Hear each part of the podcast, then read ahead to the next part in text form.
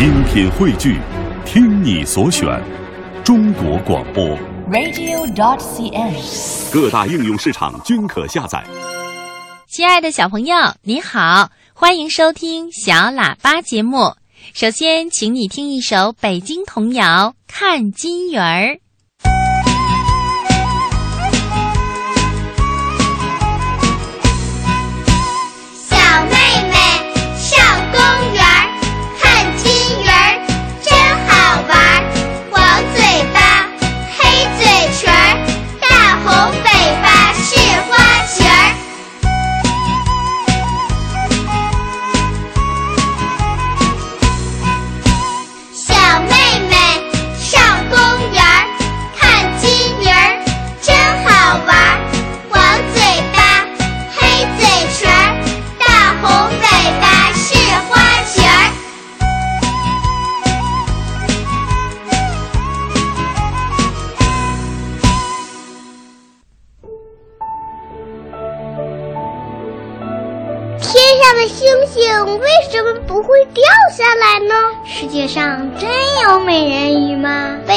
怎么没有企鹅呀？动物会做梦吗？不要着急，不要着急，让我一个一个回答你。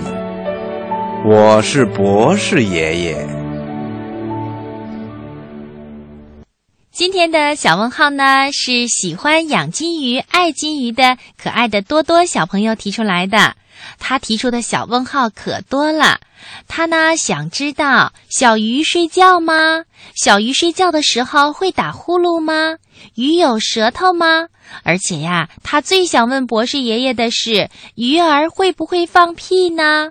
如果鱼儿放屁，有没有臭味儿啊？哈哈，多多小朋友的小问号多有趣呀、好的，首先呢，我们先请博士爷爷今天给多多小朋友解答：鱼儿会不会放屁呢？鱼儿会不会放屁呢？嗯，这个问题啊，问的非常的好玩。听广播的小朋友，咱们都知道，放屁呀、是一种自然现象，就是把身体里的气体从肛门里排出来。人们发现呐、鱼也是会释放气体的，也就是说，鱼儿也会放屁。很多科学家认为，这是因为鱼在吃东西的时候，把太多的空气吸进了肚子里。如果不把身体里多余的空气排出去，鱼儿在水里就会失去平衡，游起泳来就会歪歪斜斜的。另外呀，鱼的身体里也会产生一些气体，并且可以从排泄孔释放出去，在水里呢就会出现一串串的小气泡，这就是鱼儿在放屁呢。另外呀，有些大型的鱼类，像凶猛的虎鲨，为了获得一定的浮力，也会经常用放屁的方法来进行调节。当虎鲨在水里待着不动的时候，如果它想获得更大的浮力而不会沉下去，它呀就会先浮到水面上吸一口空气，然后呢用放屁的方法，一点儿一点儿的把身体里的气体排出去，直到使自己能够停在它需要待的地方为止。虽然人们多次的观察到鱼类通过排泄孔，也就是肛门释放气体这种现象，但是啊，却没有办法知道这些气体有没有臭味儿。人们还发现，鱼在放屁的时候，除了变成气泡以外，还会混杂在鱼的粪便里。鱼类在排泄之前，常常把排泄物变成粘性的管子一样的东西，这里面就包含了消化食物的时候产生的气体。有时候啊，人们还会发现鱼儿排泄出的粪便会向上浮，这就是因为在鱼的粪便里呀，包含了消化食物的时候产生的气体，也就是鱼儿的屁。听广播的小朋友，现在你知道了吧？鱼儿也是会放屁的。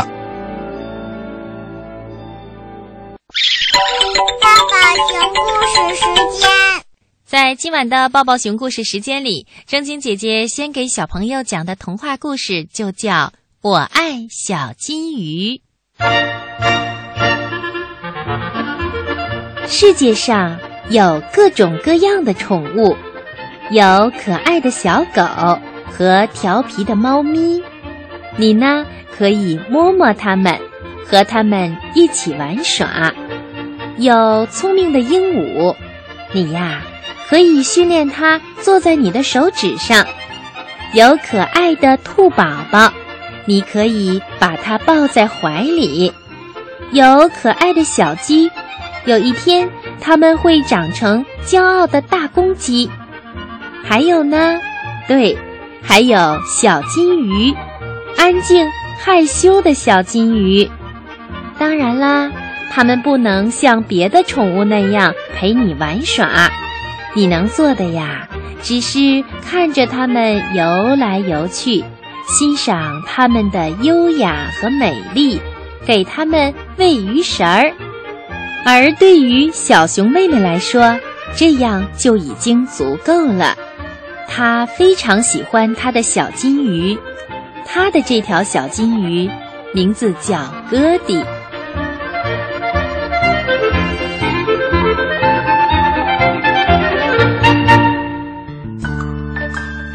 贝贝熊一家对小金鱼哥弟都很友好，不过专门照料哥弟的还是小熊妹妹。渐渐的，哥弟就成了小熊妹妹的宠物，照料哥弟也并不费事。小熊妹妹呢，只需要每天喂它两次，早上一次，晚上一次。除了让自己欣赏它的美丽。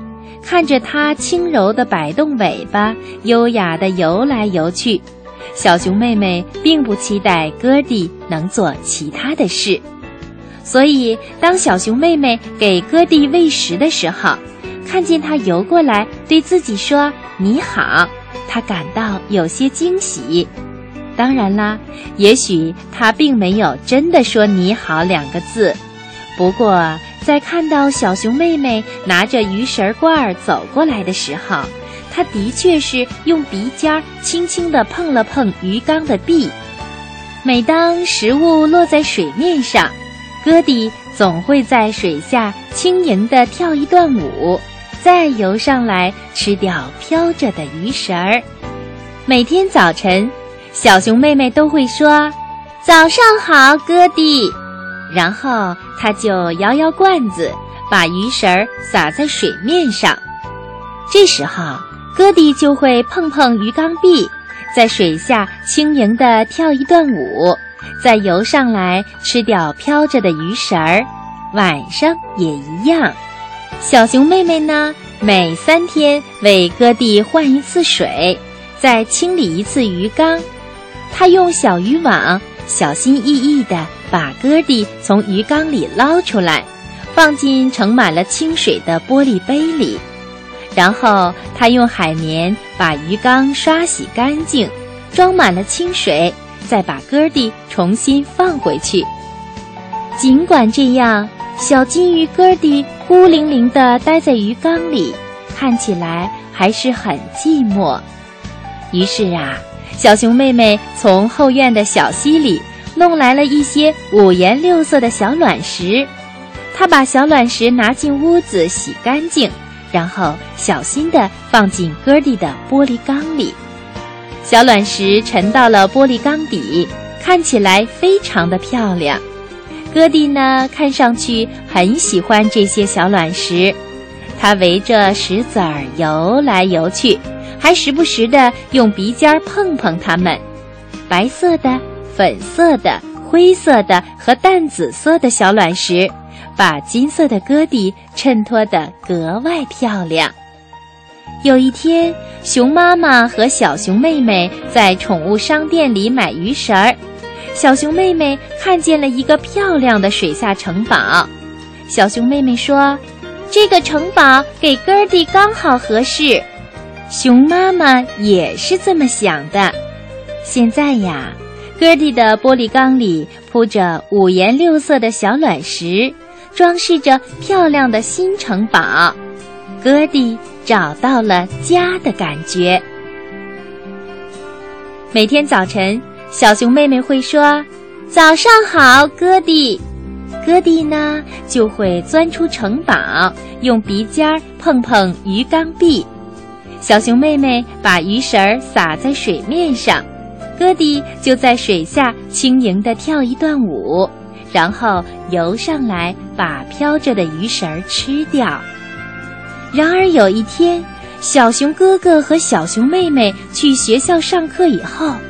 不幸的事情发生了，熊妈妈正在打扫房间，她吃惊地叫出声来：“哦，天哪，天哪！哦，我的天哪！”原来他发现哥弟肚皮朝天的飘在水面上。熊爸爸，我说熊爸爸，快过来一下呀！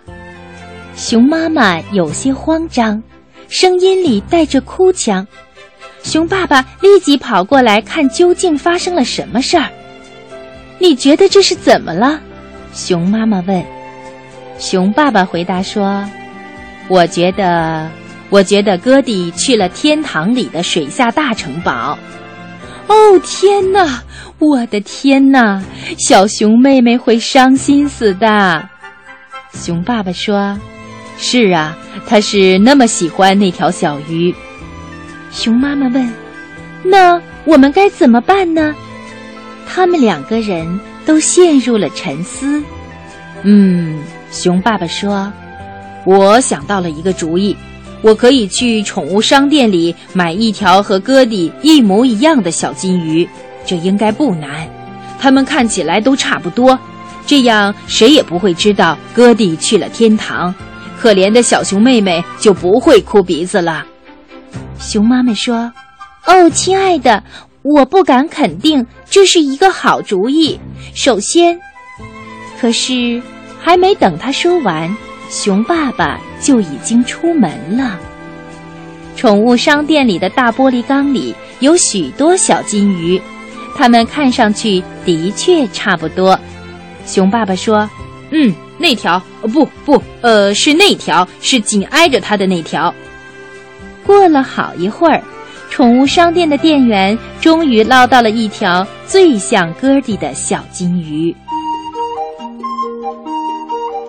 当天下午，小熊妹妹放学回家了，铺满彩色卵石的玻璃缸里，新来的小金鱼正惬意地在城堡里游来游去。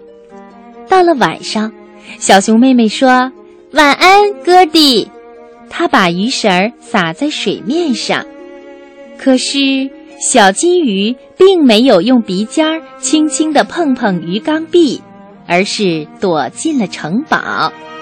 这次，小熊妹妹并没有在意。可是第二天早晨，同样的事情发生了。小熊妹妹有点纳闷儿，她开始怀疑起来。他把小金鱼引出了城堡，靠近它盯着看。熊爸爸和熊妈妈在一旁紧张起来。突然，小熊妹妹大叫起来：“这不是哥迪，这是一条别的金鱼！我能认出来。哥迪的下巴上有一个粉红色的小点点，尾巴上有一个蓝色的小点点。这条鱼没有。我的哥迪到哪儿去了？”他到哪儿去了？听着，亲爱的，我真的不想让你知道。熊妈妈说：“可是我必须告诉你，昨天你在上学的时候，可怜的哥弟死了。然后，他在哪儿？”小熊妹妹哭得很伤心。熊妈妈安慰她说：“他在一个安全的地方，宝贝儿。”那这条鱼是谁？哦，你爸爸知道你会为哥弟伤心，所以他觉得去宠物商店买一条新的小金鱼，也许是个好主意。好了，你该明白了。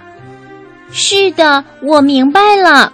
小熊妹妹说：“爸爸想捉弄我，可是不该在我遇到这种事儿的时候捉弄我。”小熊哥哥过来劝妹妹说：“哎，别再难为爸爸了，妹妹，他也是为了你着想。”我知道。熊妈妈把裹在手帕里的可怜的哥弟递给了小熊妹妹。熊妈妈俯下身子，搂着小熊妹妹说：“你知道，亲爱的，哥弟过得很开心。金鱼的生命本来就是很短暂，你曾经细心的照顾它，它是个好伙伴。”我知道，小熊妹妹抹着眼泪说：“可以让我保管这块手帕吗？”当然啦。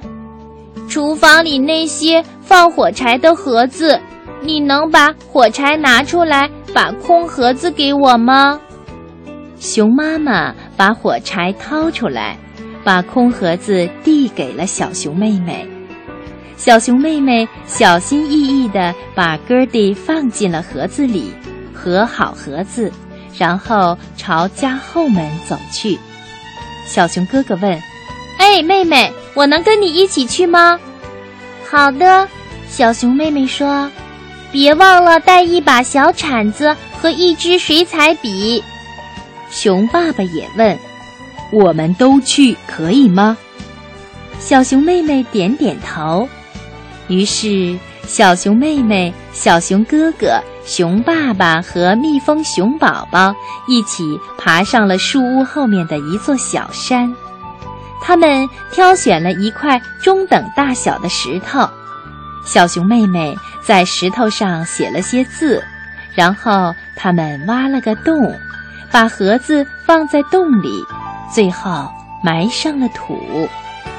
小熊妹妹把石头立在土地上，石头上写着“小金鱼哥迪”。大家站在小山上默哀了一会儿。这才走回家去。现在，小熊妹妹和新哥弟也成了好朋友，但是她永远也忘不了哥弟。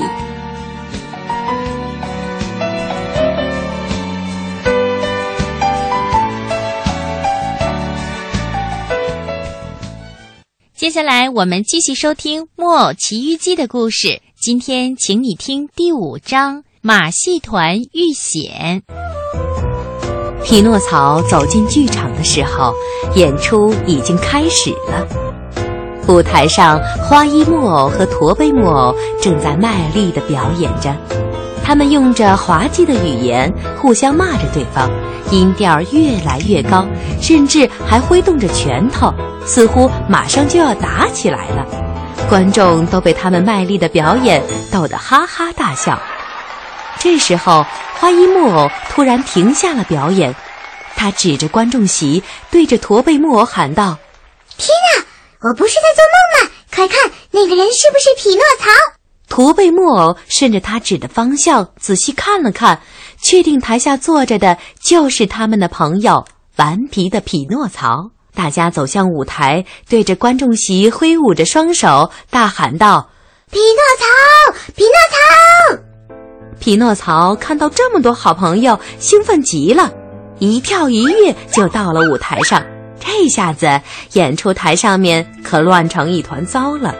木偶们互相拥抱着，欢呼着，有着说不完的话。观众们看到这个场面，有些不耐烦了，纷纷嚷着：“干什么？我们还要看戏呢！”正在叙旧中的木偶们哪还顾得上表演？他们越来越兴奋，甚至将匹诺曹团团围住，往空中抛来抛去。木偶们的欢呼声、观众们的抱怨声夹杂在一起，场面一片混乱。突然，一个长着黑色胡子的大汉走到了舞台上，手里还拿着一根长长的鞭子。他的胡子长的都已经拖到了地上，走起路来一甩一甩的，看起来十分可怕。原来这人是马戏团的老板。大家看到老板来了，顿时安静了下来，急急忙忙把匹诺曹放了下来，马上退到一边，吓得腿都在微微发抖。只有匹诺曹还不知道发生了什么，仍然站在舞台中间。马戏团老板走向匹诺曹，厉声问道：“你这个家伙干什么的？竟然敢来我的地盘捣乱！”匹诺曹听到他的声音，有些害怕。他深吸了一口气，小心翼翼地说：“先生，这真不怪我，请相信我。”“嗯，你以为我没有看见？等表演完了，再来好好收拾你。”演出结束后，马戏团老板想烤一只肥羊来吃。他将架在烤肉架上的羊肉不停地来回转动着，却发现柴火不够了，便吩咐小丑木偶们把那个捣蛋的木偶绑着送过来，我要把它当柴火烧了。老板见他们没反应，用凶狠的目光瞪着他们，吓得他们只好服从命令。匹诺曹被绑了起来。他挣扎着大叫：“爸爸，快来救我呀！快来救我！”马戏团老板一把抓住匹诺曹，匹诺曹连哭带喊：“不要！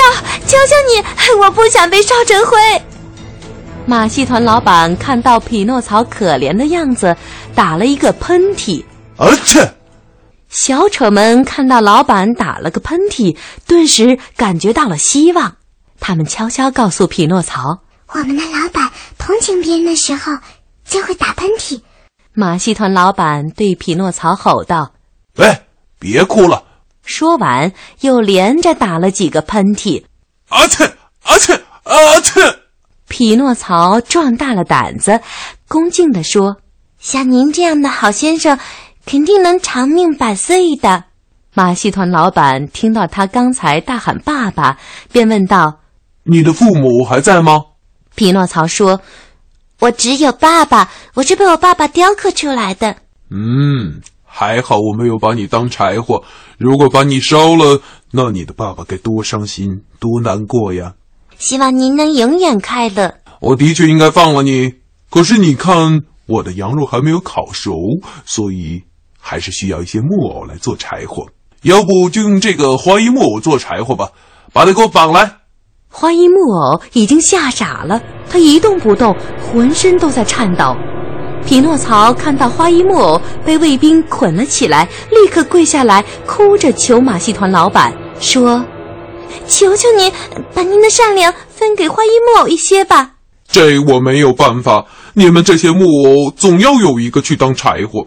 匹诺曹看了看可怜的小丑木偶，既然是这样，我怎么能让我的朋友为我受苦呢？先生，求求您把我绑起来，放了花衣木偶吧，我愿意去当柴火。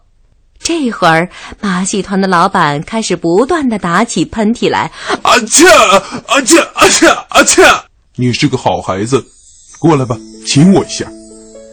匹诺曹在马戏团老板的脸上轻轻的亲了一下。这么说，您同意？您同意放了我了，是吗？花衣木偶有些不确定，小声的询问：“可不是吗？我突然想尝尝没有熟透的羊肉是什么滋味了。不过再发生这样的事，我肯定不会饶了你。”